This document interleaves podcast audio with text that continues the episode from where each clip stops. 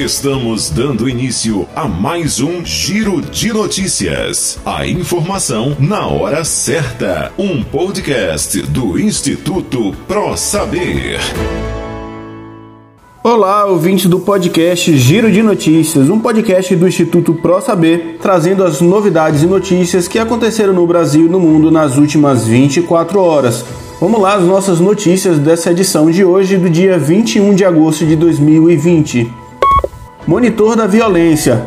Mesmo com a quarentena por causa da pandemia do novo coronavírus, o Brasil teve uma alta de 6% nos assassinatos no primeiro semestre desse ano, afirma aí a fonte é o G1. É o que mostra o monitor da violência com base aí nos dados oficiais dos 26 estados e do Distrito Federal. Em seis meses foram registradas 22.680 mortes violentas contra 21.357 no mesmo período do ano passado, ou seja, 1.323 mortes a mais. No Ceará, o número de assassinatos cresceu em 102% no mesmo período, o maior aumento aí registrado no país. Frente fria no Brasil. Esfriou muito no sul, sudeste e centro-oeste e já houve neve no país nessa quinta-feira. O fenômeno foi registrado em Bom Jardim da Serra, na Serra Catarinense, e em quatro cidades no Rio Grande do Sul: São Francisco de Paula, Cambará do Sul, Nova Petrópolis e São José dos Ausentes. Essa sexta-feira amanheceu com mais frio e a previsão é de o tempo ainda mais gelado nas próximas horas, com possibilidade de mais neve. A Câmara dos Deputados reverteu a decisão do Senado e manteve o veto do presidente Jair Bolsonaro à concessão até 2021 de reajustes salariais a servidores públicos que estão aí na linha de frente ao combate do coronavírus. Pessoal, vou abrir aqui um parêntese para vocês, como de costume, para apresentar as últimas novidades dos nossos cursos de pós-graduação do Instituto ProSaber. Você que está aí no mercado precisando se pós-graduar e ainda não sabe qual curso escolher, nós temos mais de 150 cursos EAD 100% reconhecidos pelo MEC. Pessoal, vamos aproveitar essas promoções. Nós temos aí, através dos nossos representantes, bolsas de até 50% em todo o curso. O que, que você está esperando? Procure um de nossos representantes que estão espalhados aí pelo Brasil e garanta já sua pós-graduação com o menor preço do mercado.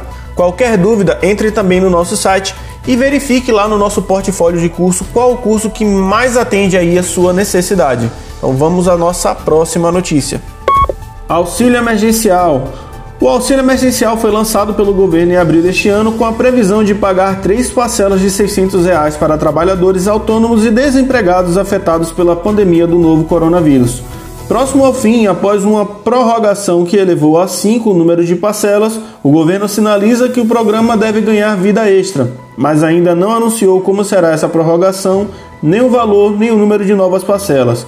Nessa sexta-feira, mais 5,6 milhões de pessoas recebem aí o benefício. A Itália registra o maior número de novas infecções por Covid-19 desde maio. Ao contrário da primeira onda, dessa vez os infectados se espalharam por todo o território nacional. Para o especialista, o aumento dos casos se deve em parte ao fim do confinamento ter dado origem a uma excessiva sensação de falsa segurança. A Itália registrou 845 novos casos de coronavírus nas últimas 24 horas, o maior número desde 23 de maio, segundo aí o relatório divulgado nesta quinta-feira, dia 20, pelo Ministério da Saúde.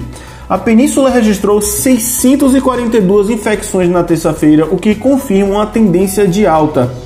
O governo já desperdiçou 12,9 milhões liberados para o combate ao Covid-19. Essa é uma reportagem aí da Folha UOL. O governo já desperdiçou 12,9 milhões que estavam liberados para o combate ao Covid-19 por meio de medidas provisórias. Elas perderam a validade sem que todo o dinheiro que previam fosse efetivamente gasto.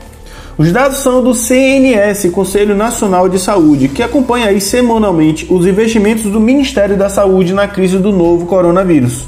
Como as medidas provisórias não viraram lei, o dinheiro que não foi gasto acabou perdido, diz o economista Francisco Fúcia, da Comissão de Orçamento e Financiamento do CNS. Estamos em uma situação emergencial e não tem explicação para a demora em gastar. Partidos vão ao Superior Tribunal Federal para barrar notas de 200 reais.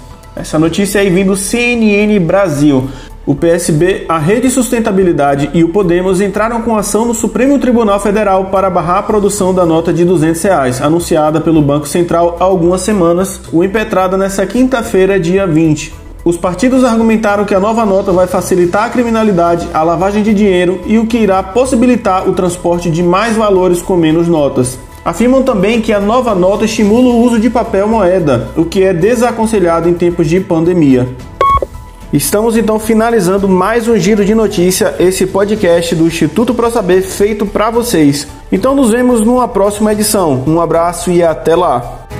Atenção! Nesta pandemia, use seu tempo para estudar em casa com o Instituto Pro Saber. Cursos e pós-graduação reconhecidos pelo MEC com parcelas que cabem no seu bolso. Matrículas EAD. Instituto Pro Saber. O mundo vai precisar do seu conhecimento. Estamos finalizando mais um podcast do Instituto Pro Saber. Acesse o nosso site www.institutoprosaber.com.br ou procure um de nossos representantes e fique por dentro de todas as nossas novidades.